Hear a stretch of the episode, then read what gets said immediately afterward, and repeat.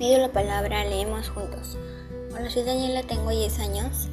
Vivo en Santa Anita, Villa San Francisco y voy a leerles un poema anónimo titulado Las vocales. Gracias. Ah, la casita protesta, no sé quién la arreglará. Ah, eh, a mí me gusta el café, mañana lo tomaré en la casa de Maribel. Eh, y el sombrero lo perdí una vez que me caí y la ventana se abrió porque el viento la sopló. Oh, uh, hermanito hace u y en la escuela tururú. Uh, gracias.